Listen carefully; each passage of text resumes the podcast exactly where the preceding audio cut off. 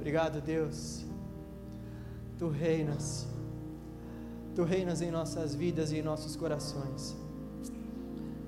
Amém. Deus é bom. Amém. Pode sentar, aplauda ao Senhor.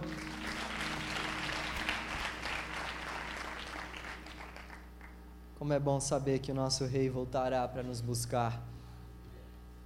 Como isso nos conforta em meio a esse mundo tão tenebroso e cruel. Como é bom saber que nosso Deus não se esqueceu da gente, vai, nos, vai voltar para nos buscar. Está fazendo um pouco de eco aqui, não está não? Pensando que a minha voz é bonita desse jeito, mas ela não é. Bom, boa noite, canal jovem, boa noite a todos. Nós daremos andamento à nossa série e hoje nós vamos falar sobre cristianismo e budismo. Queria, antes de começar propriamente falar sobre o tema, queria fazer duas breves considerações. Em primeiro lugar, nós ao longo dessa série temos falado acerca do respeito que nós precisamos ter, principalmente com aquelas pessoas que têm crenças e seguem regras de fé diferentes das nossas. A nossa ideia ao iniciar essa série não foi gerar guerra entre seguidores de diferentes religiões ou filosofias. Por outro lado, nós cremos que há uma verdade absoluta. É interessante dizer isso porque no mundo que a gente vive, você falar em absoluto é algo que não cai muito bem. Só que na verdade o que nós entendemos é que o simples fato de uma pessoa dizer que não há absoluto já é um absoluto. Então nós não cremos em um mundo onde os absolutos não existam. Os absolutos eles existem, eles não podem ser negados. E nessa noite a gente vai partir de uma cosmovisão cristã.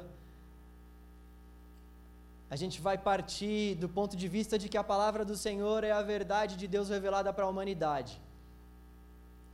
Então é interessante dizer isso logo no começo, porque a gente vai tratar sobre esse tema com esse viés. É claro, procurando sempre ser honesto com as filosofias que a gente for tratar aqui, especialmente nesse caso hoje, eu procurarei ser bem honesto com aquilo que é o pensamento budista, mas nós queremos numa verdade absoluta. E em segundo lugar, o objetivo que nós tivemos ao criar essa série foi simplesmente que cada um de nós aqui possa ter ainda mais capacidade, ainda mais firmeza para mostrar a real esperança que há em cada um de nós. É isso que vai dizer 1 Pedro 3,15, que nós precisamos em todo tempo estar prontos para mostrar a real esperança que é em nós, a verdadeira esperança que é em nós. Então, esse foi o motivo principal da gente ter começado com essa série, que realmente a gente quer dar base para todos aqui, para que a gente possa falar dessa esperança que é em nós, dessa esperança que nos alcançou, de uma forma mais firme e convicta. Então vamos entrar no tema, mas antes vamos, vamos orar ao Senhor, porque irmãos, eu dei uma balançada essa semana, hein? 84 mil ensinamentos, eu quase fui para o lado de lá, estou para o lado de cá, vamos orar aí, para que o Senhor realmente fale conosco e toque nos nossos corações nessa noite. Deus, nós te damos graças mais uma vez, Pai, obrigado. Obrigado por esse lugar, obrigado, Senhor, pelos louvores que os nossos irmãos cantaram ao Senhor, Deus. Obrigado, Deus. Nós somos gratos a Ti. De fato, não há nenhuma outra verdade absoluta a não ser a Tua palavra. Não há nenhum outro Deus digno de ser adorado e invocado que não seja o Senhor, Deus. Conduza, Pai, todas as ações e reações que irão acontecer aqui nessa noite, para que tão somente o Senhor receba a glória, a honra e o louvor. O Senhor conhece os nossos corações, o Senhor sabe de quanto nós precisamos ouvir o Teu Evangelho e nos fortalecer em Ti, Senhor, na Tua sã doutrina. Nos ajude a estarmos atentos àquilo que o Senhor quer falar conosco, Deus. Nós te agradecemos e oramos em nome de Jesus. Amém. Amém. Falando um pouco sobre o tema, então, falando um pouco propriamente sobre o budismo, como eu falei, o budismo tem mais de 84 mil ensinamentos.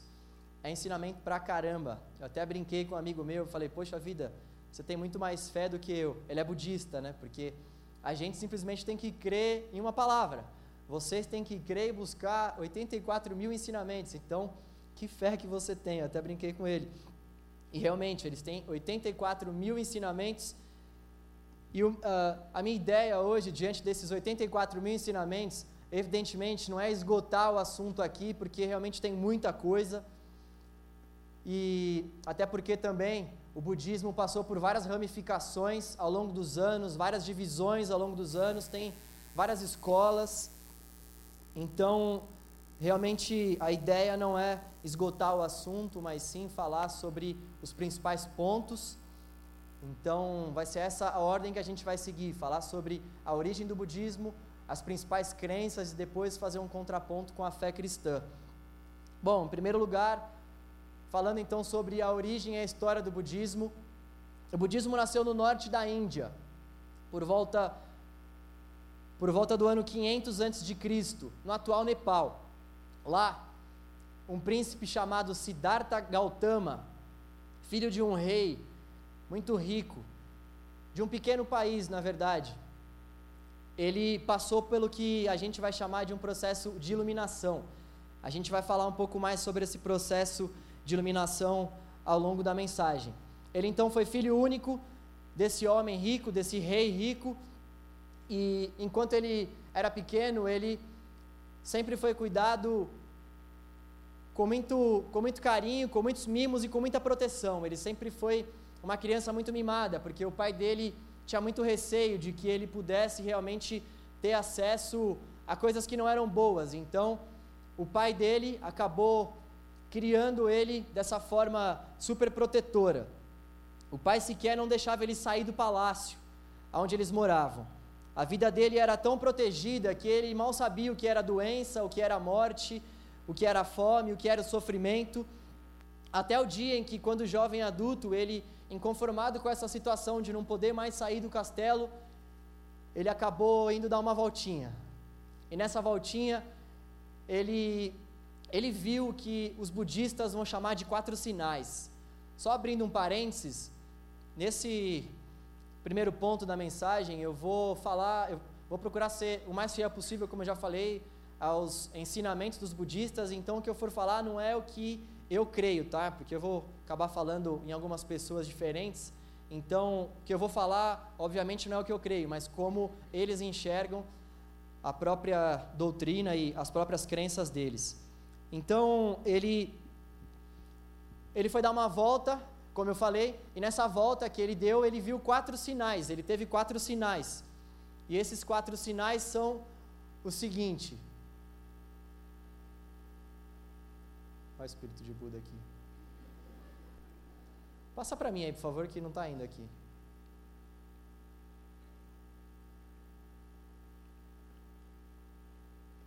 Então, ele se deparou, em primeiro lugar, com um homem velho, em segundo lugar, com um homem doente, em terceiro lugar, com um homem morto, e em quarto lugar, em quarto lugar com um homem asceta.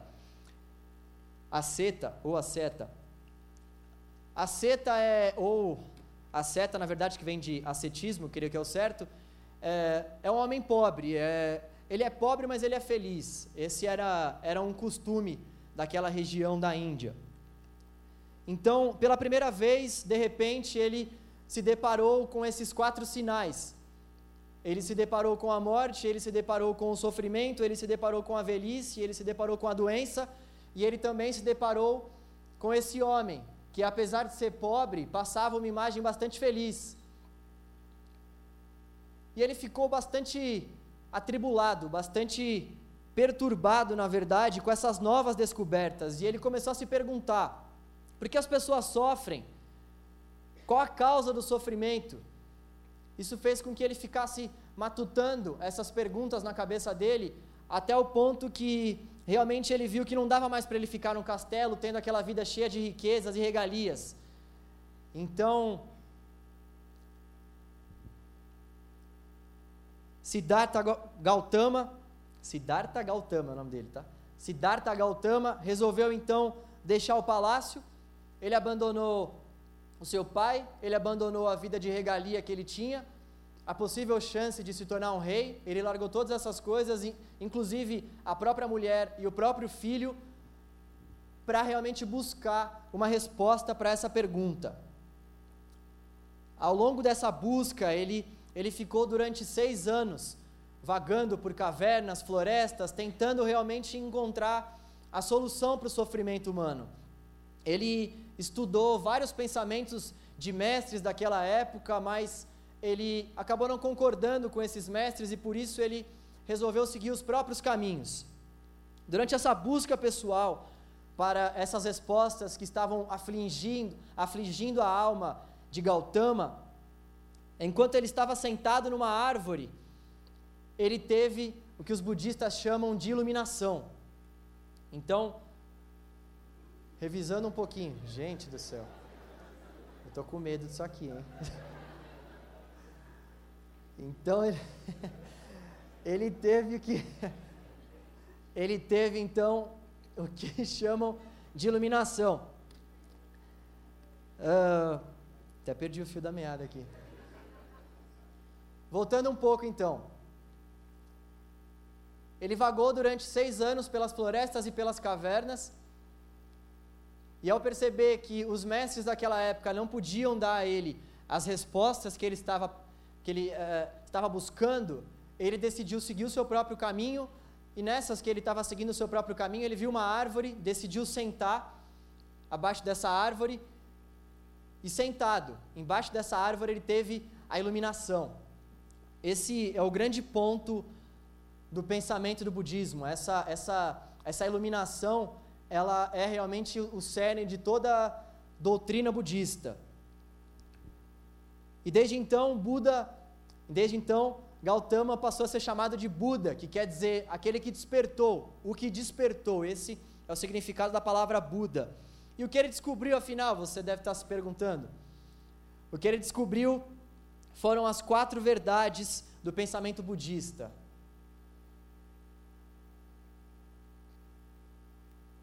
A primeira delas, então, é de que a vida é marcada pelo sofrimento. Novamente, tá? Esse é o pensamento de Buda.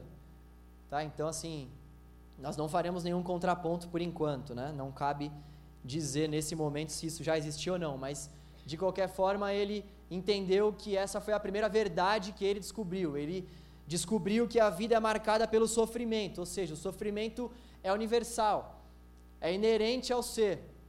Todo mundo vai sofrer, isso é fato. Então ele teve essa, essa descoberta de que a vida é marcada pelo sofrimento. E há oito espécies de sofrimento.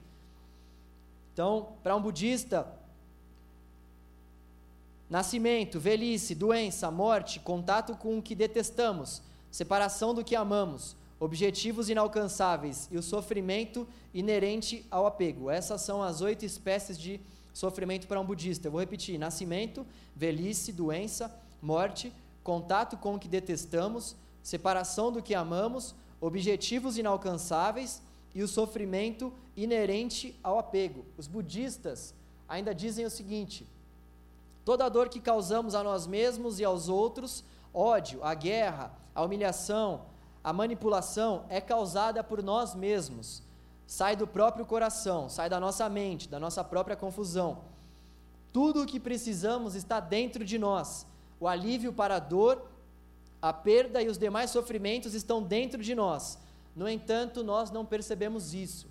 Então, os budistas vão crer em que tudo que nós precisamos está dentro de nós. E a primeira grande descoberta de Buda foi que realmente a vida é marcada pelo sofrimento.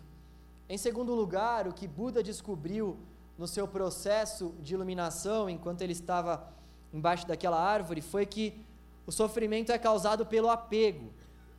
E o apego, para ele, abrindo mais um parênteses, eu estou sendo bem simplista aqui nessas falas, porque é, realmente são coisas bem profundas, né? Então, assim, nós iríamos precisar de uma mensagem inteira só para falar sobre o apego. Então, eu vou procurar condensar isso, resumir isso, mas me perdoe aí para quem já conhece um pouco mais se eu estiver sendo simplista, mas basicamente apego consiste em se apegar nas coisas materiais e egocêntricas e desejos temporários.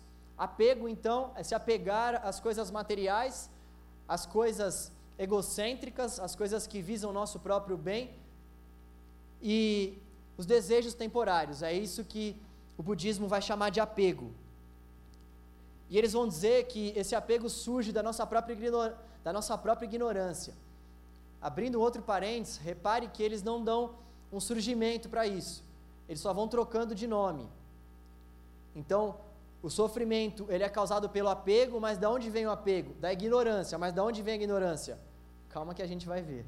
Mas na verdade eles, eles não respondem essa pergunta, né? Eles só falam simplesmente que o sofrimento é causado pelo apego. Eu disse que não ia fazer nenhum contraponto, mas não consegui ficar segurando. Bom, a terceira verdade é que eliminar o sofrimento é descartar o apego. Então, o que Buda descobriu é que é possível eliminar o sofrimento, descartando o apego. O apego, apenas para voltar, para que fique bem fixo para todos nós mesmos, mesmo, perdão. Apego, então, é se apegar às coisas materiais, às coisas egocêntricas, os desejos temporários desse mundo e da nossa vida, consequentemente. Então, a terceira verdade é eliminar o sofrimento é descartar o apego. Nosso estado mental de confusão que nos aprisiona, é o que vão dizer os budistas. Nós precisamos alcançar a liberdade da mente, ou seja, aquilo que de fato nos prende é o apego. Então, para que a gente seja liberto do sofrimento, a gente precisa ser liberto do apego. E para isso nós precisamos de uma libertação da mente. A quarta verdade é que há um caminho para a extinção do sofrimento. Então, Buda, no seu processo de iluminação, conseguiu discernir que há um caminho a ser seguido para que o sofrimento seja extinguido. E a busca por esse caminho, ou melhor, quando, quando, um budista, quando um budista consegue alcançar esse caminho, quando ele segue os passos que nós iremos ver logo logo, e ele consegue cumprir esses passos, ele está no processo desses passos, ele atinge o que eles chamam de nirvana. O nirvana é o nome dado para quem alcança esse caminho. O nirvana é o fim da confusão, da tristeza, da perda, é a pureza espiritual. Então, todo alvo, todo budista, na verdade, tem esse alvo de atingir esse nirvana, que é esse nível de pureza espiritual, que também pode ser chamado de iluminação. Portanto, essa, essa iluminação que Buda presenciou, os budistas vão dizer que ela está disponível para todos aqueles que seguem o caminho de Buda. Não foi só Buda que foi desperto. Qualquer pessoa que seguir esses caminhos também pode atingir o nirvana ou essa essa iluminação. Bom, esse caminho ele está centrado no próprio homem.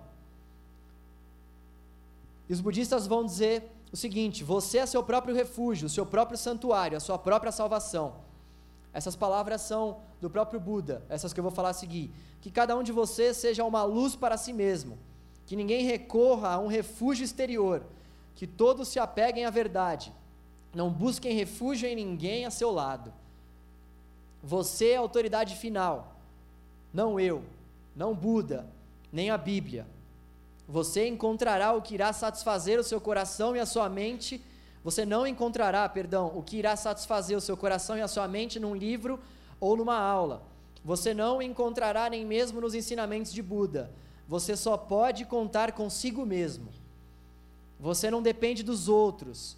Tudo que você precisa está aqui e agora. Você é a autoridade final. Despertar ou não depende exclusivamente de você.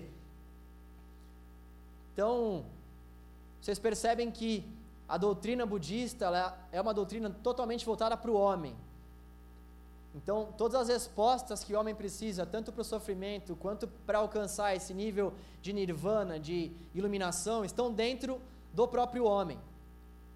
E para que o homem possa alcançar esse caminho da iluminação, os budistas creem em oito caminhos, oito principais caminhos, oito passos para se chegar a essa, a essa iluminação. Primeiro passo, então, é a visão correta. Visão correta quer dizer ver o que é o nosso problema e então resolver lidar com ele. Ao ver, você compreenderá que deve viver. Não são os acidentes do mundo, dizem eles, que nos fornecem a visão correta, mas o próprio mundo, como um todo ser, como um todo sempre dinâmico. Então, eles, eles vão crer que o primeiro caminho, na verdade, é você ter essa visão correta, essa visão focada. O segundo caminho consiste no pensamento correto, é a prática do pensamento através da mente, cada vez mais gentil, compassível e pura. Então, a gente exercita o nosso pensamento para que ele seja cada vez mais compassivo, para que ele seja cada vez mais gentil e puro. Esse é o pensamento correto. Em terceiro lugar, eles vão crer na fala correta, que consiste basicamente em evitar a mentira. Surge do pensamento correto essa fala correta. Logo, se você pensa de forma correta, a consequência disso é com que a sua fala seja uma fala correta também. Em quarto lugar, a ação correta. Uma ação feita enquanto se está livre do sentimento do eu. Essa é a ação correta para um budista, então esse é o quarto caminho. Esse é o quarto passo.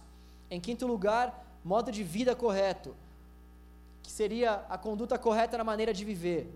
Em sexto lugar, o esforço correto, a dedicação correta, a vontade de querer mudar, a vontade de realmente buscar dentro de você essa, essa mudança, essa, essa transformação.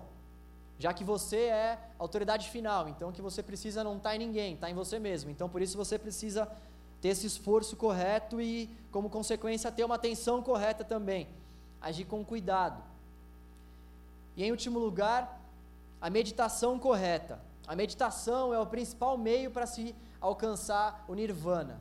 A meditação para um budista é o principal meio para alcançar essa, essa iluminação, essas verdades. É por isso que eles meditam tanto, né? Meditação nada mais é do que manter a mente calma e concentrada para permitir a manifestação da, da sabedoria completa. Então, novamente, eles creem que a sabedoria está dentro de cada um de nós. Então, logo eu preciso fazer essas meditações para que com o tempo eu vá discernindo uh, o que é o meu ser e me tornando uma pessoa cada vez mais sábia.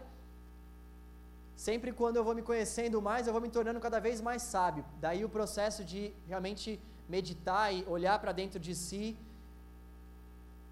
e realmente entender quais são os pontos que precisam ser, ser melhorados. Lembrando que eles fazem todas essas coisas pensando unicamente em um ponto de vista humano, eles não pensam em nenhum outro elemento externo. E o budismo também tem dez regras. Além desses oito passos, então, para se alcançar essa iluminação, eles também têm dez regras. Vale um outro parênteses aqui. Como tem, como tem-se várias linhas, como tem-se várias escolas, às vezes essas, essas dez regras, por exemplo, elas não vão fazer parte de todas essas escolas de uma forma total, mas a essência dessas regras, sim, fazem parte de grande, da, da, da grande maioria das escolas budistas. Então, as dez regras do budismo são as seguintes: primeiro lugar, não matar, não roubar, não fornicar, não mentir, não ingerir bebidas alcoólicas. Olha os crentes do vinho aí não comer durante a abstinência, não dançar, cantar e todas as formas de diversão mundana. Já vão largar a mão de ser budista, né? Não usar perfume e outros ornamentos, não dormir em camas que não estejam armadas no chão. Nossa, essa aqui jamais daria para mim. Não aceitar ouro ou prata como esmola. Lembrando mais uma vez, para não ser injusto com a doutrina budista que essas regras elas não fazem parte na sua forma total de todas as escolas, mas esses pensamentos, essas regras aparecem em grande parte delas. Existe uma mudança ou outra ali, dependendo da escola. Então, e não é também porque a gente está vendo essas regras aí que a gente necessariamente pode dizer que todo budista pratica essas regras. Eles devem ao menos ter essas regras como, como uma meta. Porém, muitos deles acabam não praticando também essas regras. E Vale aqui dizer que, assim, da mesma forma como existem muitos cristãos que vêm à igreja, que até leem a palavra, mas não praticam aquilo, existem também uma série de budistas que vão a templos, só que eles não encarnam realmente essas regras, eles não vivem esses passos, então eles são meros frequentadores de templos. A gente está falando aqui em cima de um ponto de vista de alguém que vive de fato essa religião ou essa filosofia, porque eles não chamam o budismo de religião, mas a gente vai conversar sobre isso um pouco mais para frente também. Então, a gente está conversando sobre esse ponto de vista de alguém que realmente vive o budismo, tá? Então, isso é porque às vezes você pode conhecer uma pessoa que é budista e você pode de repente falar, poxa, mas ela está comigo, sei lá, em tal tal lugar, eu já vi essa pessoa no bar, eu ia falar, ela está comigo no bar, mas ia ficar meio estranho. Você às vezes viu essa pessoa fazendo alguma coisa que está escrito aqui que ela não deveria fazer, uma dessas regras. Então, até no budismo existem os budistas, os budistas Nutelas e os budistas raiz. Então, os caras que não cumprem isso aí são meio budista Nutella. Bom, falando agora uh, em outras crenças, já que nós já citamos essas quatro principais verdades, falando em outras crenças do budismo, nós vamos falar primeiramente sobre a criação como os budistas enxergam a criação. Bom, o budismo não tem a ideia de um criador, Buda não fala de origens. A monja Koen, que é uma monja bem famosa, não sei se vocês já ouviram falar sobre ela, ela é uma monja que tem vários vídeos famosos aí na internet, ela diz o seguinte: que diferença faz acreditar ou não em Deus? O budista vai dizer que antes de nós perguntarmos qual a origem de todas as coisas, nós temos que perguntar se houve mesmo uma origem. Porque para um budista não teve esse começo, não teve essa origem, porque como a gente vai ver também um pouco mais para frente, estou dando vários spoilers, né? Eles creem no processo de reencarnação e toda, toda doutrina que crê nesse processo de reencarnação, se eles creem que houve um start, é uma contradição em si, porque eles vão crer justamente nesse resultado de causa e efeito, nesse processo, melhor dizendo, de causa e efeito. Então, tem que ter tido uma primeira causa para que se pudesse ter algum tipo de resultado. Então, se eles, se eles de fato crerem que um ser supremo criou todas as coisas, essa questão de causa e resultado, ela realmente não vai ser explicada. Então, eles dizem que não houve então uma, uma existência no universo e que nós teríamos que encontrar de fato essa causa se nós quiséssemos falar acerca desse assunto. Uh, Buda disse que não, que não discutiria sobre a origem do universo. Para ele, essa é uma outra frase de Buda. Para ele, para Buda, obter o conhecimento sobre tais temas era uma perda de tempo porque a tarefa de um homem era se libertar do presente, não do passado ou não do futuro. Buda vai dar um exemplo que ele, que ele vai falar acerca de um homem que é atingido por uma flecha. Um homem, então, é atingido por uma flecha e as pessoas lá, ali à, à volta dele querem saber de onde veio aquela flecha e elas ficam se perguntando: de onde veio, de onde veio? O próprio homem fica perguntando: da onde veio essa flecha? De onde veio essa flecha? E quando eles foram perceber, o homem já tinha morrido. Então ele vai justamente dizer que nós devemos nos preocupar com essa questão de como nós devemos viver a nossa vida depois de um pano de vista das coisas já criadas. Nós vamos conversar sobre isso mais para frente. Em segundo lugar, então, eles creem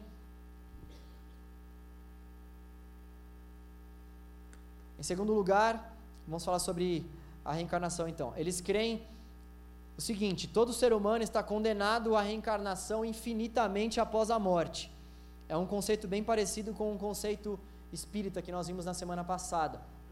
A principal diferença é que no budismo você pode reencarnar num animal também. Então, para o budista, o corpo é ruim e o espírito é bom.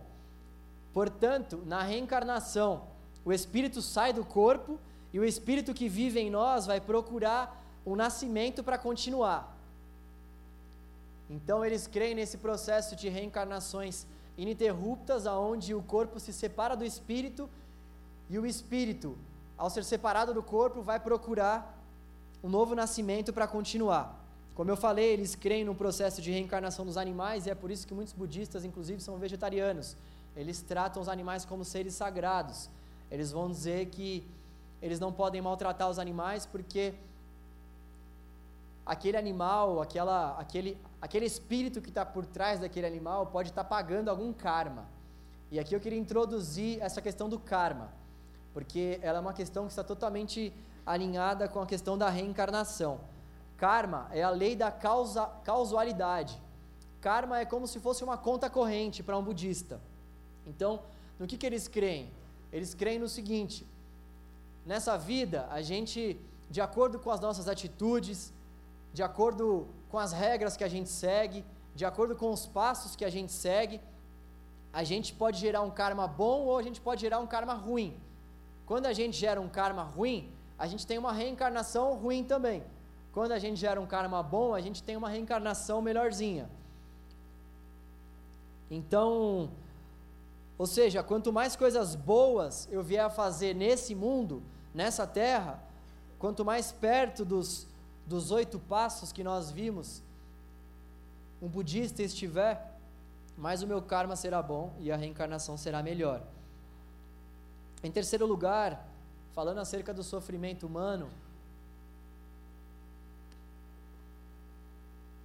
o budista vai, vai enxergar que o sofrimento humano, como nós já vimos um pouco, ele se deriva do apego, justamente ao apego às coisas materiais, esses desejos temporários. Então, quando a pessoa fica apegada a essas coisas materiais, a esses desejos temporários, ela acaba sofrendo. Essa é a real causa do sofrimento para um budista. Além de, de ter essa relação, o, o sofrimento ele, ele também tem uma relação com o karma para o budista.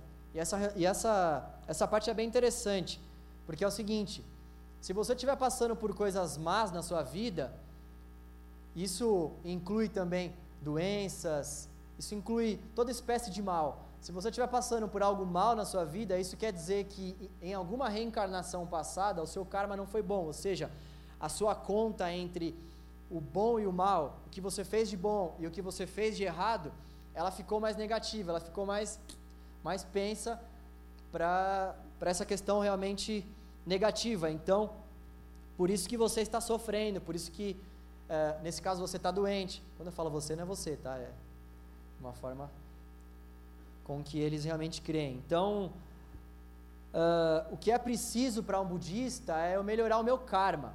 Essa, essa é uma grande visão também que, que, um budista, que um budista vai ter aqui nessa terra. Ele vive em função justamente da melhora desse karma. Então ele vai buscando, através daqueles passos que nós falamos, melhorar esse karma para que ele possa sofrer cada vez menos. O sofrimento está totalmente alinhado com essa questão do karma, ação e reação. Então, a existência não vai ter fim para eles, como nós falamos, porém é possível sair do ciclo do sofrimento. Como? Gerando um karma bom. Então eles vão crer que realmente nessa terra é possível você extinguir o sofrimento simplesmente se você gerar esse karma bom. Em quarto lugar, como que os budistas enxergam a salvação? Tá, tá dando para entender? Ou tá muita brisa? Amém não, né, irmão? Brincando. o conceito de salvação. Bom, a salvação deve ser obtida pelo próprio budista, sem nenhuma ajuda de fontes externas. O indivíduo faz o mal por si mesmo. Olha só, o indivíduo faz o mal por si mesmo, sofre por si mesmo, por si mesmo deixa de fazer o mal, é purificado por si mesmo.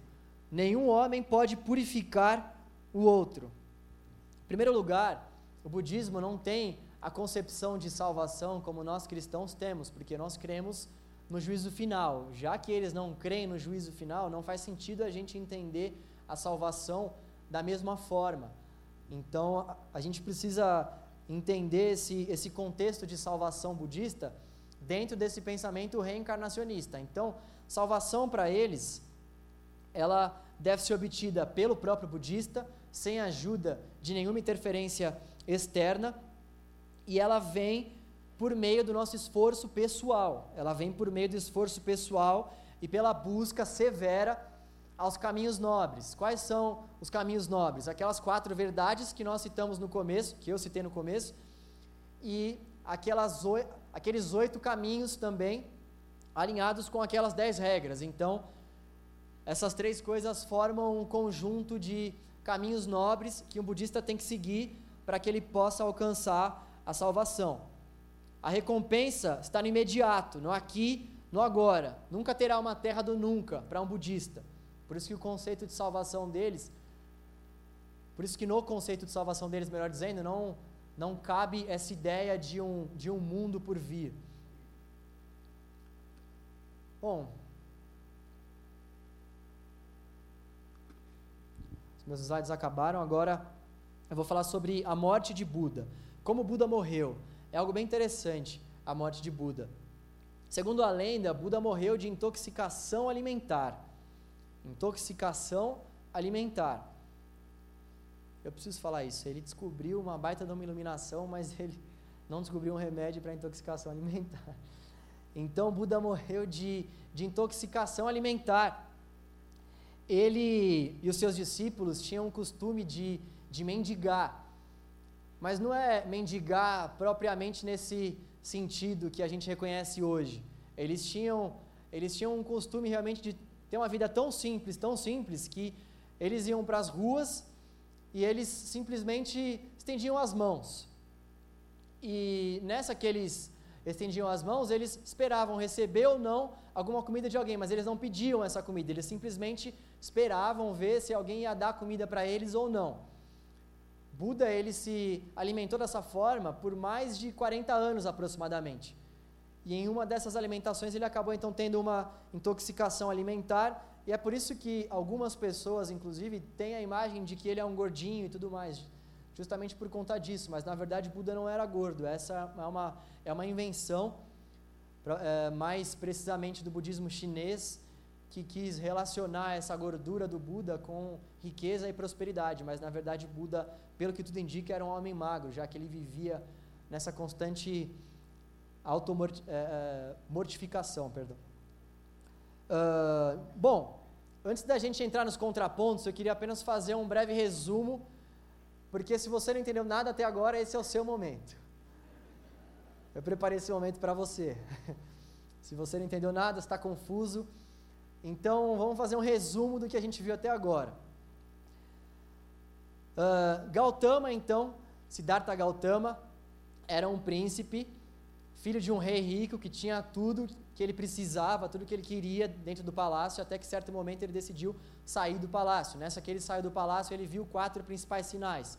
Ele viu um homem velho, ele viu um homem doente, ele viu um homem morto e ele viu um homem pobre, mas que era feliz. Isso fez com que ele ficasse se perguntando acerca de uma série de coisas, principalmente a origem do sofrimento humano. E ele também, ao ver aquele homem feliz, essa, essa imagem, pelo que dizem, ela não saiu da mente dele. E ele começou a se perguntar: por que, que aquele cara, mesmo não tendo que comer, é, sabe, mesmo tendo essa vida tão simples, ele consegue ser feliz? Então ele ficou com todos esses pontos de interrogação na cabeça e decidiu sair do castelo abandonou a mulher, abandonou o pai e o filho e decidiu buscar a resposta para a pergunta que ele levantou, para a pergunta principal que ele levantou, que era qual a razão do sofrimento. Nessa que ele foi buscar essa, essa resposta, ele vagou durante seis anos nas florestas e nos desertos, e ao encontrar uma árvore, ele sentou embaixo dessa árvore e teve o que os budistas vão chamar de iluminação. Nessa iluminação, ele descobriu quatro nobres verdades. A vida é marcada pelo sofrimento, o sofrimento é causado pelo apego, eliminar o sofrimento é descartar o apego e há um caminho para a extinção do sofrimento. No budismo, então, tudo nasce com o desejo de você se despertar. Então, a partir do momento que você olha para a sua volta e você tem esse, esse desejo de se despertar, desse apego principalmente às coisas materiais, você vai então entrar no processo do despertamento. Mas tudo começa com esse desejo de se despertar. com essa vontade de olhar para o mundo e ver que o mundo não pode nos oferecer as coisas uh, suficientes para que nós sejamos pessoas felizes, e então você desperta. Nessa que você desperta, você então tem como ação principal a morte do seu eu. Despertar para um budista, então, é você se libertar do apego. É isso, é isso que é o, o se despertar. E como que você se liberta do apego? Você se liberta do apego seguindo aqueles oito caminhos, aquelas, aqueles oito caminhos corretos, né? Ação correta, mente correta, visão correta, todos aqueles corretos, meditação correta. Quando você caminha por esses caminhos, quando você vive esses caminhos, quando você cumpre esses caminhos, você atinge o que eles vão chamar de nirvana, que é o processo de iluminação. Você tem a mente iluminada. E uma vez que você teve a mente iluminada, o budista, ele vai continuar esse, esse processo para que a mente dele possa ser continuamente iluminada, para que o karma dele, para que a relação, a, a, a conta corrente dele nesse mundo seja uma conta corrente positiva. Então, eu vou buscando cada vez mais esse, esses oito caminhos para que no final das contas, esse karma, que é essa lei de ação e reação, ela seja positiva a meu favor. Para que, que eu vou fazer isso? Para que eu possa extinguir o sofrimento da minha vida e das vidas futuras. Então, esse é o, é o breve resumo. Bom, nós vamos entrar agora nos, nos contrapontos. Uh, primeiro o primeiro contraponto é em relação à criação. Como vimos, o budismo não tem a ideia de um ser supremo, o budismo não tem a ideia de um ser criador. Para o budismo não teve um começo. Eles vão dizer, de qualquer forma, não muda muito. Importante é como eu vou viver a vida agora com aquilo que vai vir depois. O contraponto da fé cristã para isso é que, olha, se eu falo que não teve um começo, mas que teve, mas que existe, na verdade, uma relação, um, um, um, um, processo de causa e resultado, eu tenho que necessariamente responder qual que é essa primeira ação, qual que é essa primeira causa. Então, assim, eu falo que não teve um começo, mas, por outro lado, eu não falo qual foi a primeira causa, porque a lógica da teoria budista vai apontar para uma primeira causa. Tem que ter tido uma primeira causa para ter tido um primeiro resultado, para assim ter se iniciado o processo de reencarnação. Logo, se eu falo que o universo não teve uma origem, eu preciso necessariamente responder qual é essa primeira causa. No entanto, os budistas não respondem qual é essa primeira causa. Quando eles são perguntados acerca disso, eles simplesmente ficam em silêncio. Olha, é estranho dizer que não é importante saber qual é a criação do mundo ou quem criou, porque essa pergunta, na verdade, ela pode trazer desdobramentos seríssimos e cruciais para as nossas vidas. Imagina só um simples exemplo de um carro. Imagina que nós temos um carro aqui pronto, já com acelerador, com freio, com embreagem, com tudo. Só que, claro, né? Traga sua mente para anos e anos atrás, aonde a gente é, de repente nem pudesse se ver diante dessa dessa criação de um carro. Então, assim, imagina que a pessoa no mundo antigo está vendo um carro na frente dela. Será que é interessante para ela saber quem quem fez esse carro ou não. Se ela, por exemplo, não souber quem fez esse carro, presta atenção nesse exemplo porque ele parece bom, mas ele faz um pouco de sentido. Para a pessoa, por exemplo, que soube quem fez esse carro, ela vai saber, por exemplo, que esse carro deve andar para frente. Ela vai saber, por exemplo, que esse carro não deve andar de uma forma é, é, é, a tal ponto que o freio de mão ande puxado para que ele ande de uma forma sabe? Tipo, tossindo, né? Que nem eu quando aprendi a dirigir, tu, tu, você vai tossindo o carro. E por outro lado, quando eu não sei disso, olha só, quando eu não sei quem criou esse carro, por exemplo, eu posso achar que esse carro ele deve andar de marcha ré. Eu posso achar que esse carro ele deve andar simplesmente com pessoas ajudando a, a empurrá-lo ou coisa do tipo.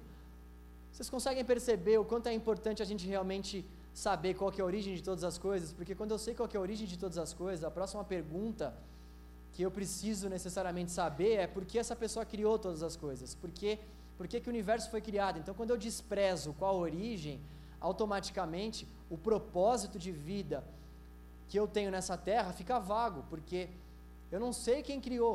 Se eu não sei quem criou, qual o propósito dele ao ter criado?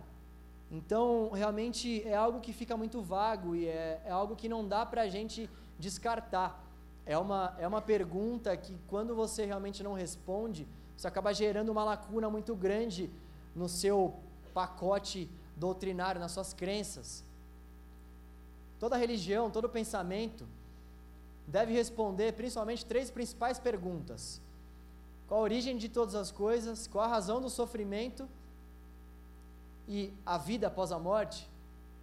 Então, volto a dizer, porque essa é uma coisa bem importante, até para a gente, no nosso contexto uh, universitário, as, as pessoas que apresentam vários pensamentos, até mesmo pensamento agnóstico, pensamento ateísta, esses caras também precisam responder três principais perguntas: qual a origem de todas as coisas, qual a razão do sofrimento humano e a vida após a morte. Então, o budismo, por exemplo, ele já não vai responder essas duas primeiras questões. Ele não vai responder nem qual a origem de todas as coisas, ele vai, ele vai partir de um segundo passo. Eles desprezam o primeiro, já partem do segundo. E eles também desprezam esse próprio segundo passo, que esse é até o, o, o, o próximo ponto que nós iremos ver, que tem relação com o próprio sofrimento. Eles dizem que o sofrimento é causado pelo apego. Esse é o segundo contraponto, então. Sofrimento é causado pelo apego. Ora, se o sofrimento é causado pelo apego, o apego é causado pelo quê? Eles vão dizer que o apego é causado pela ignorância. Mas a ignorância, por sua vez, ela é causada pelo quê? Aí eles se calam novamente. Então, o contraponto em relação a isso é que o sofrimento, o apego e toda espécie de mal deriva do pecado. Nós temos essa explicação. E o pecado foi causado pela rebeldia, pela rebeldia de um homem. Esse é o vírus que toma conta de toda a criação. Essa é a explicação que mais faz sentido. Se você pegar qualquer religião, qualquer pensamento, esse pensamento de que o sofrimento deriva desse vírus que toma conta de toda a humanidade, chamado pecado, é realmente a explicação que mais vai fazer sentido. Você pode parar para pensar em todas as, as religiões que nós temos aí por esse mundo. E você vai chegar nessa conclusão de que realmente ou elas não respondem essa pergunta ou então elas não dão uma resposta satisfatória para essa pergunta aí. O cristianismo vai dizer que esses sofrimentos eles derivam do pecado. Romanos capítulo 5, versículo 12 vai dizer o seguinte: "Portanto, da mesma forma como o pecado entrou no mundo por um homem, e pelo pecado a morte, assim também a morte veio a todos os homens, porque todos pecaram. Essa é a razão do sofrimento da humanidade, o pecado. O terceiro contraponto à teoria budista é que eles dizem o seguinte: há um caminho para a extinção do sofrimento. O budismo diz que o caminho para a extinção do sofrimento está, centrado em nós mesmos. Você é o seu próprio refúgio, conforme nós vimos, o seu próprio santuário e a sua própria salvação. Buda tem uma frase que ele vai dizer o seguinte: Eu e todos os seres da grande terra, simultaneamente, nos tornamos o caminho. O próprio ser, então, é o caminho. O contraponto em relação a isso é que a solução para o sofrimento da humanidade jamais pode estar alinhada a nós mesmos, porque nós mesmos somos falhos, isso é, é claro. Quem aqui não é falho? Levanta a mão. Daniel, levanta a mão aí, né? então, então todos, nós, todos nós somos falhos. E é muito difícil a gente ir contra essa verdade. É muito difícil a gente concordar que o sofrimento humano pode ser extinguido nessa nessa criação, nessa nessa vida. Nessa vida, tá? Não nessa criação, porque nessa criação vai ser, mas nessa vida. Então, nós somos todos falhos e pecadores, esse é o contraponto que o Evangelho vai nos dizer: nós somos falhos, nós somos pecadores, nós realmente nascemos no pecado, nós estamos mortos em nossos delitos e pecados, é isso que vai dizer Efésios capítulo 2, versículo 1. A solução está em Jesus, não está em nós mesmos. A solução para que não haja mais sofrimento está em Jesus, não em nós mesmos. E a solução está em Jesus, não em nós mesmos, mas isso não se dá simplesmente nessa terra para um cristão, porque para o cristão, os sofrimentos ainda nessa terra, eles ainda vão acontecer. Agora, nós temos uma promessa de que haverá um novo céu e uma nova terra, e que de nesse, nesse novo céu e nossa nova terra não vai haver mais ranger de dentes, não vai haver mais pranto, não vai haver mais dor, não vai haver mais ódio nem rancor, porque eis que se fizeram novas todas as coisas. Então, para o cristão, essa, esse fim do sofrimento ele vai se dar unicamente no novo céu e na nova terra. Um outro ponto, antes disso, uma outra passagem bem interessante que vai nos dizer que a solução está realmente em Jesus somente é Romanos capítulo 5, versículos 19 a 21. Romanos capítulo 5, versículos 19 a 21. A palavra de Deus diz o seguinte: Porque, como pela desobediência de um só homem, muitos foram feito, feitos pecadores, assim pela obediência de um, muitos serão feitos justos. Porque, como pela, pela desobediência de um só homem, muitos foram feitos pecadores, assim pela obediência de um, muitos serão feitos justos. Veio, porém, a lei para que a ofensa abundasse, mas onde o pecado abundou, superabundou a graça. Para que, assim como o pecado reinou na morte, também a graça reinasse pela justiça para a vida eterna, por Jesus Cristo nosso Senhor. Então, realmente, a solução está em Jesus. A solução está em Jesus, não em nós mesmos. Em quarto lugar, falando sobre o assunto da reencarnação, no budismo, todo ser humano está condenado à reencarnação infinitamente após a morte. Nós abordamos na semana passada essa questão da reencarnação, e nós lemos aqui Hebreus capítulo 9, versículo 27, que diz que da mesma forma como o homem está destinado a morrer uma só vez e depois disso enfrentará o juízo. Então nós não cremos nesse processo de reencarnação, porque a palavra de Deus nos mostra que ao homem é dado o direito de morrer uma só vez e depois disso virá o juízo. Nós não cremos nesse processo de reencarnação. Também tem outro conceito dentro da reencarnação que é o karma, aquele resultado da contracorrente. Nós também, como cristãos, a gente não crê nessa relação de causa e efeito. É claro que nós cremos que tudo aquilo que a gente plantar, a gente de fato vai colher, mas ainda assim, essa relação de plantio e colheita, ela se dá baseada na graça de Deus. Isso faz toda a diferença. Se a nossa relação de plantar e colher não fosse baseada na graça de Deus, nós estaríamos literalmente lascados. Nós estaríamos lascados porque quem de fato aqui faz mais coisas boas do que coisas ruins? Essa conta sempre iria ficar negativa, a conta corrente sempre iria ficar negativa para o nosso lado. No entanto, no, no, no, ponto de vista da fé cristã, o que acontece é que esse karma ele não existe por conta da graça de Deus, mas por outro lado nós sabemos das nossas responsabilidades e quem conhece mesmo a obra de Deus, quem é tocado pelo Espírito do Senhor, não vai baratear a graça. Então, nós também não defendemos que a porta é, é larga a beça porta é estreita, sempre foi e sempre será. Agora a graça de Deus, ela realmente nos capacita e nos estimula e faz com que nós venhamos viver uma vida não regada pelo karma, mas regada pela graça de Deus. Então nós não simplesmente temos uma doença porque Deus está nos castigando. A gente não passa por alguma coisa má porque o nosso karma é ruim.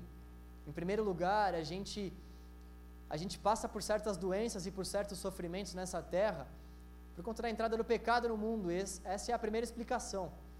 A gente passa por sofrimentos, a gente passa por tristezas por conta do pecado. Em segundo lugar, essa questão do porquê nós sofremos, ela é um pouco relativa, porque a gente tem que investigar a vida de cada um. Existem muitos sofrimentos, existem muitas doenças que são oriundas de uma vida onde uma prática física, por exemplo, ela, ela, ela não existe. Como consequência de alguém que não faz, consequentemente, atividades físicas, a vida dessa pessoa, com certeza, está mais em evidência, vamos dizer assim, do que a vida de qualquer outra pessoa para que ela realmente tenha uma doença, para que ela tenha algum tipo de enfermidade. É claro que nem sempre isso acontece, mas a gente sabe que na maioria esmagadora das vezes quem realmente não se cuida acaba tendo alguma consequência maior. Então, essa talvez possa ser uma segunda causa para essa explicação dessas causas e efeitos que acontecem. Talvez você possa se perguntar: por que, que Deus não acaba com o sofrimento? Por que, que Deus não acaba com o sofrimento, então, já que Ele é um Deus gracioso, já que essa relação de causa e efeito não existe no cristianismo, por que, que Deus simplesmente não acaba com o crescimento? E a resposta é: Ele vai acabar com o crescimento, mas no tempo certo. Então nós não queremos nessa questão de karma negativo ou karma positivo, porque com o Senhor a relação é baseada na graça. Sabe uma outra coisa interessante e libertadora para todos nós aqui? Todos nós muitas vezes, muitos de nós, na verdade, vivem ainda nessa relação de karma, nessa relação de causa e efeito com o Senhor. Existem muitas igrejas que pregam esse tipo de evangelho. Dê o seu dízimo para que você realmente possa ter uma vida próspera nessa terra. Dê o seu dízimo para que você não seja tomado pelo devorador. Dê o seu dízimo para que você possa ter uma casa própria. Então, muitas pessoas pregam esse tipo de evangelho baseado na barganha, baseado justamente nesse karma mesmo. Eles se aprofundaram desse karma, dessa questão de causa e efeito, onde eles pedem as coisas para os fiéis, para que os fiéis façam aquilo, para que os fiéis possam alcançar a graça de Deus. E algo que é libertador que eu comentei é é quando a gente descobre que o Evangelho, ele não é dessa forma, porque no Evangelho você não faz nada para ser diante do Senhor, você faz porque você já foi. Isso é algo libertador para as nossas vidas. A gente não faz nada para ser, a gente faz porque nós já fomos. Como isso muda as coisas? Eu não busco para ser, eu não venho aqui para ser. Eu não faço obras boas para ser nada. Eu faço porque eu já fui. Isso traz uma leveza tremenda para as nossas vidas e para a nossa relação com o Senhor. Isso nos tira muitas vezes de cadeias. Isso nos tira desse, desse karma maligno que nos insiste em dizer que nós precisamos fazer em todo o tempo essas coisas boas para que a nossa conta corrente seja uma conta corrente positiva. E essa é uma relação libertadora, mas por outro lado é uma relação cuidadosa. Porque novamente eu digo, não se é uma relação onde pode baratear a graça de Deus. Não se é uma relação onde pode se pensar que, ah, já que eu não faço nada para ser, então eu não vou fazer. Quem tem esse tipo de pensamento realmente não entendeu a graça. Quem tem esse tipo de pensamento realmente não foi totalmente alcançado pela graça do Senhor. Quem é alcançado pela graça não abarateia. Um outro ponto que eu gostaria de refutar é o ponto que diz que o budismo é interior a Cristo. Perdão, o budismo é anterior a Cristo. Esse é um ponto bem interessante porque alguns budistas vão dizer que as crenças budistas elas são mais dignas de confiança do que as crenças cristãs, justamente porque Buda veio antes de Jesus. Buda veio 500 anos aproximadamente antes de, de Jesus para essa terra. Agora, o que essas pessoas precisam saber é que antes mesmo de que Deus dissesse haja luz, ele já disse haja cruz, essa frase de um teólogo.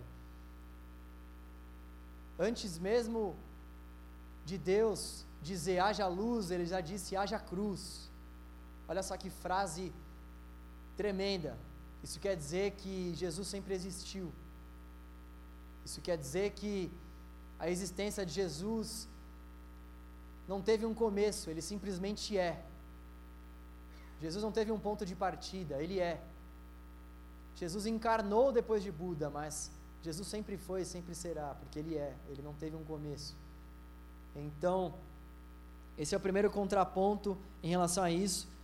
E o segundo contraponto é que as ideias altruístas, perdão, as ideias altruístas e bondosas de Buda, elas, elas já poderiam ter sido vistas ao longo do Antigo Testamento. Apesar de que muitos dizem que Deus no Antigo Testamento é um e Deus, Deus no Novo Testamento é outro, essa é uma frase que na verdade não faz o menor sentido com as Escrituras. Deus é amor do começo ao fim das Escrituras. Deus realmente deseja resgatar o seu povo do início ao fim das Escrituras. Deus realmente deseja com que os seus cheguem ao conhecimento da fé do início ao fim das Escrituras. Deus não escolheu Israel para que eles fossem o único povo escolhido, mas porque Deus queria de fato que Israel pudesse alcançar outras pessoas, outros povos, por meio da graça dele. Então, desde o Antigo Testamento, a gente já vê realmente Deus não fazendo acepção de pessoas, essa é uma ideia budista também. A gente já vê Deus falando coisas ali que se voltavam para o interior das pessoas, para o coração das pessoas, e essa é, esse é um outro lema forte dentro do budismo, ele é voltado totalmente para essa questão interior, para essa questão da alma, para essa questão de você ter uma alma boa. Deus disse para o povo que não se agradava daqueles sacrifícios, mas que o que ele queria era um coração contrito e um coração quebrantado. Deus já se voltava para essas questões afetivas e para essas questões da alma para essa questão da pureza do coração. Então, esse não é um pensamento exclusivo de Buda. Então, não cabe a um budista dizer que as crenças budistas são mais confiáveis do que a fé cristã, simplesmente pelo fato de Buda ter existido depois de Jesus. Engraçado ainda é que realmente muitos dizem isso, mas a própria data do nascimento de Buda é alinhada a um fato cristão. Vocês já perceberam isso? Buda veio 500 anos antes de quem? De Cristo. Buda foi o ser iluminado, mas quem marcou a história com antes e um depois foi Cristo. A gente não fala que Jesus nasceu não sei quantos anos depois de Buda. Ele simplesmente definiu começo de todas as coisas. Então, por isso que não cabe a ele falar, ah, Jesus nasceu mil anos depois de Buda. Não. Nós não usamos essa referência para Buda, mas nós usamos essa referência para Jesus, inclusive os próprios budistas. Dizer que Jesus copiou os ensinamentos de Buda, com todo respeito, chega a ser hilário, porque se nós formos comparar a morte de Jesus com a morte de Buda,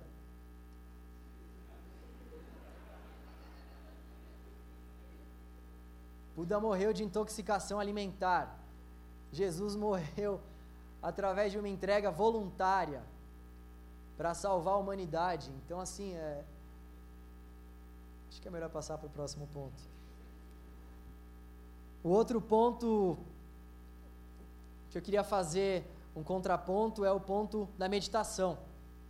Como já vimos, a meditação é a principal forma para se alcançar esse nirvana. Existem vários tipos de meditação dentro do budismo, vários e vários. Mas todos esses tipos eles são voltados para o próprio homem. Então, a questão é que eu vou meditar para buscar as qualidades que já estão dentro de mim. Porque tudo que eu preciso está dentro de mim, então eu não preciso buscar nada fora. Então, eu vou meditar para que realmente eu possa encontrar dentro de mim as soluções para os meus sofrimentos e para que eu possa ser trabalhado tudo por mim mesmo, para que eu possa ser trabalhado e para que eu possa ir evoluindo cada vez mais, para que o sofrimento vá se indo na minha vida.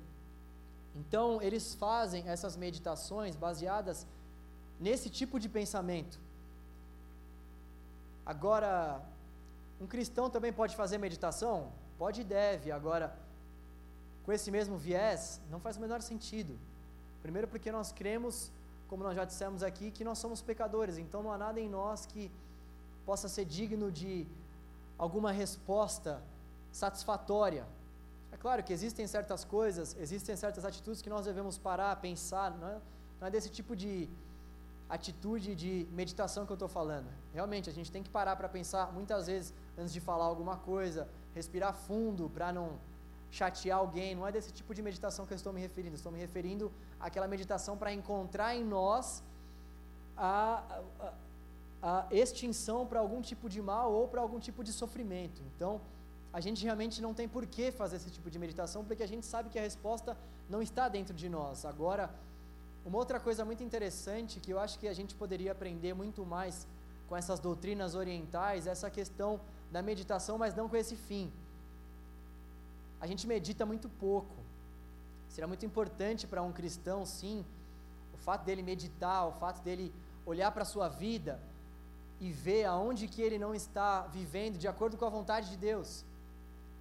Seria muito interessante para um cristão, sendo conduzido pelo Espírito Santo de Deus, poder discernir qual, a, qual área da vida dele, qual ponto, qual caminho que ele está seguindo, que ele não deve mais seguir. Seria importante, essencial e necessário para um cristão, para que em todo o processo de meditação que ele for fazer, ele sempre tenha como referência ser mais parecido com Jesus, para que ele tenha sempre como referência a palavra de Deus, para que ele sempre tenha como referência o Espírito Santo. Quando nós fazemos meditação diante dessas motivações, as nossas, motiva as nossas meditações vão nos trazer benefícios inúmeros. E é justamente nesse ponto que a gente precisa aprender a meditar mais, a meditar mais na palavra, aprender a controlar mais os nossos pensamentos, para que a gente venha pensar em tudo aquilo que é puro, que é amável, que é agradável, que é de boa fama, que tem alguma virtude, que é de, e de alguma forma louve e engrandeça o nome do Senhor. A gente precisa fazer essas meditações não para descobrir em nós alguma coisa que venha nos salvar, mas para que a gente venha se aproximar do Salvador. O último contraponto que eu queria fazer é que muitos budistas dizem que o budismo não é uma religião, mas é uma filosofia. Mas essa é uma contradição em si.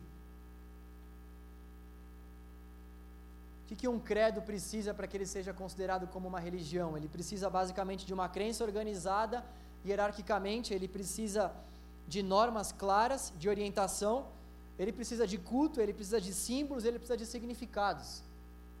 O budismo tem todas essas coisas. O budismo possui passos e regras a serem seguidas, ele possui lamas para que você possa ser indicado, lamas são instrutores mais maduros, para que possam indicar as pessoas mais novas dentro da, dentro da fé budista. Então, eles têm esses lamas, eles têm essas referências, eles têm as regras, como nós, como nós vimos, eles têm os oito caminhos, eles têm o culto, porque eles se reúnem em templos, eles têm símbolos, eles têm várias imagens, eles têm várias posições específicas, eles têm diversos símbolos. E eles têm diversos significados também, como por exemplo os mantras, onde eles atribuem inclusive um poder curativo. Então, realmente é complicado se dizer que o budismo não é uma religião.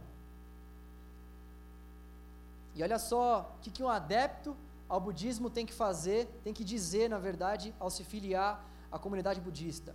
Eu tomo refúgio no Buda, eu tomo refúgio no Dharma, eu tomo refúgio no Sangha. O adepto salienta seu compromisso com a memória, é o que eles dizem, do fundador e aplicação de seus ensinamentos, esse é o Dharma, em um contexto sociológico distinto, essa é a Sangha, que é a comunidade. Então, uma pessoa, para aderir a essa fé budista, ela deve fazer essa declaração de fé, vamos dizer assim. Como não dizer que isso não faz parte de um contexto que envolve uma religião e não somente uma filosofia. Bom, as duas principais conclusões que nós podemos chegar com toda essa palavra é que, em primeiro lugar, não são todos os caminhos que nos levam a Deus. Não são todos os caminhos que nos levam a Deus. Existem muitas pessoas por aí que têm dito isso, que todos os caminhos nos levam a Deus, mas essa é uma grande verdade, essa é uma grande mentira. Meu Deus. Dá para tirar isso aí do SoundCloud? Essa é uma grande mentira. Por que, que é uma grande mentira? Não dá para ser espírita e cristão. Nós vimos isso aqui. A salvação para um se dá por meio da fé e a salvação para o outro se dá por meio das obras. Um não vai crer no Evangelho de Kardec como sendo canônimo, canônico, perdão, digno de regra de fé e prática, e o outro sim. Dentre tantas outras coisas. Então, em primeiro lugar, não dá para você ser um cristão e você ser um espírita. Em segundo lugar, você não tem como ser um bandista e ser um budista. Um banda adora vários deuses, um, um bandista, melhor dizendo, adora vários deuses. O budista vai crer que nem sequer existe um Deus criador de todas as coisas. Então, como você vai conseguir dizer que todos esses caminhos levam a Deus? Como nós poderemos frequentar um centro budista e ir em um centro, por exemplo, de umbanda, sendo que essas essas duas crenças, elas são totalmente diferentes. O budista não faz sacrifícios, o bandista faz sacrifícios constantes para que a ira dos deuses sejam apaziguadas. Como conciliar todas essas coisas? Não dá para ser budista e cristão. Jesus não é o salvador do mundo para os budistas. Jesus não é aquele que veio morrer e não é aquele que veio servir dar a vida dele em favor da humanidade. Jesus não é esse para os budistas. A salvação para os budistas não vem através da fé em Jesus, ela vem através da liberação da mente, da libertação da mente. Como dizer que você é um budista e cristão? Como dizer que você vai num templo budista e você vai numa casa de paz espírita? Há uma contradição em si de termos, então a conclusão óbvia que a gente pode chegar ao longo dessa série, na verdade, que só vai acabar no próximo sábado, mas que a gente já pode concluir com todos esses ensinamentos que nós tivemos, é que esse papo de que todos os caminhos nos levam a Deus é uma falácia. Esse papo de que todos os caminhos nos levam a Deus é uma mentira, depende de qual Deus que a gente está falando. Se a gente estiver falando do Deus e Pai de Jesus Cristo de Nazaré, o único caminho que vai nos levar até Ele é o caminho da cruz dele, é o caminho da palavra de Deus. E em segundo lugar, a conclusão que nós podemos chegar é que não há nenhum Deus como o nosso Deus. Não há nenhum Deus como o nosso Deus. Não há nenhum Deus como Deus e Pai de Jesus, o nosso Salvador. Não há. Isaías, que viveu aproximadamente 200 anos antes de Buda, Isaías, que viveu aproximadamente 200 anos antes de Buda, já disse: Desde os tempos antigos ninguém ouviu, nenhum ouvido percebeu, e olho nenhum viu outro Deus, além de ti, que trabalha para aqueles que nele esperam. 200 anos antes de Buda, um homem chamado Isaías já predisse que não há nenhum Deus como Deus e Pai de Jesus Cristo de Nazaré, o nosso Salvador. Vamos orar ao Senhor, dando a Ele graças, por Ele ter nos chamado. Graças damos a Ti, ó Deus poderoso e único. Tu és o Criador de todas as coisas, Tu és o Criador dos céus e da terra. A Tua glória enche toda a terra e nos constrange nós estamos aqui para reconhecer que não há nenhum Deus como o Senhor. Estamos aqui para reconhecer que sobre céus e a terra, somente Tu és o Senhor. Somente Tu és o Senhor. Não há nenhum outro Deus, não há nenhum outro nome pelo qual importa que sejamos salvos. Somente há poder no nome de Jesus Cristo. O nosso Deus se chama Jesus. O nosso Deus morreu numa cruz veio para esse mundo para nos dar vida e vida em abundância. Obrigado, Senhor, obrigado, Senhor. Nós te agradecemos, Deus, porque de fato o Senhor é incomparável. Te agradecemos, Senhor, porque Deus igual ao Senhor nós não iremos encontrar em nenhum outro lugar dessa terra.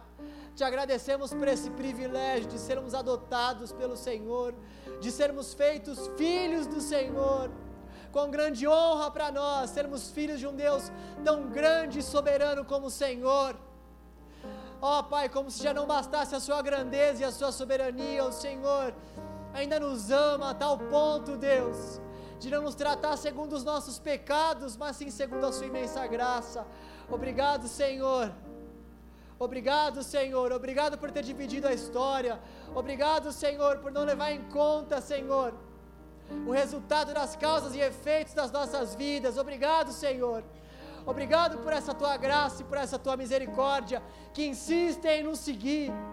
Obrigado, Senhor. Certamente a bondade e a misericórdia do Senhor nos seguirão por todos os dias, porque o Senhor é bom, porque o Senhor é perfeito, porque a sua vara e o seu cajado jamais irão falhar. Obrigado, Senhor. Obrigado, Senhor.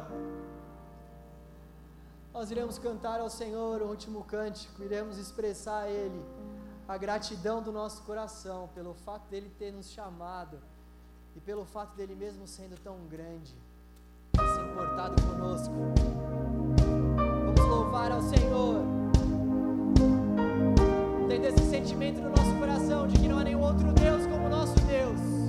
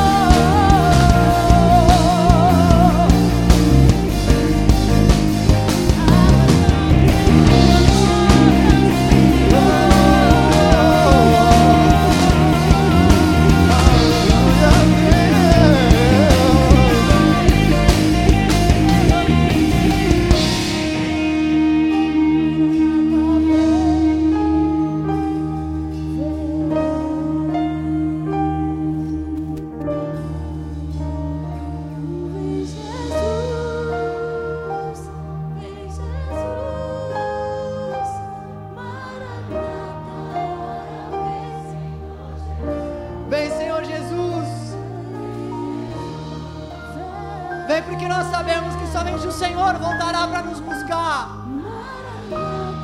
Sabemos que somente o Senhor é o único Deus que se importa conosco a ponto de voltar para nos buscar, para morar com o Senhor,